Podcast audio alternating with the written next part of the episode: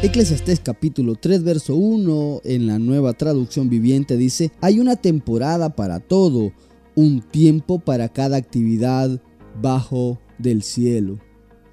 Hay una temporada para todas las cosas, todo tiene un tiempo para poder vivirlo. Y es que Dios siempre se está moviendo, siempre está activo, Dios constantemente está creando cosas nuevas, pero nosotros en ocasiones nos quedamos detenidos en círculos nocivos que no nos dejan avanzar y repetimos una y otra vez las mismas cosas. Tenemos patrones donde cometemos los mismos errores una y otra vez y eso no nos permite ver que hay algo nuevo que Dios quiere hacer en nuestra vida. Dios tiene temporadas, momentos específicos donde visita nuestra vida, donde hace cosas nuevas, pero debemos dejar lo viejo y disfrutar lo nuevo, eso nuevo que Dios está haciendo. Cuando la temporada cambia, yo debo de cambiar con ella. No se debe de usar ropa de invierno en la temporada de verano o ropa de verano en la temporada de invierno porque cuando la temporada cambia las cosas cambian. Entonces yo debo de cambiar con ella. Así que debo de renovar mi mente y alinear mis pensamientos a la voluntad de Dios cambiar a lo nuevo. Cada temporada tiene sus actividades muy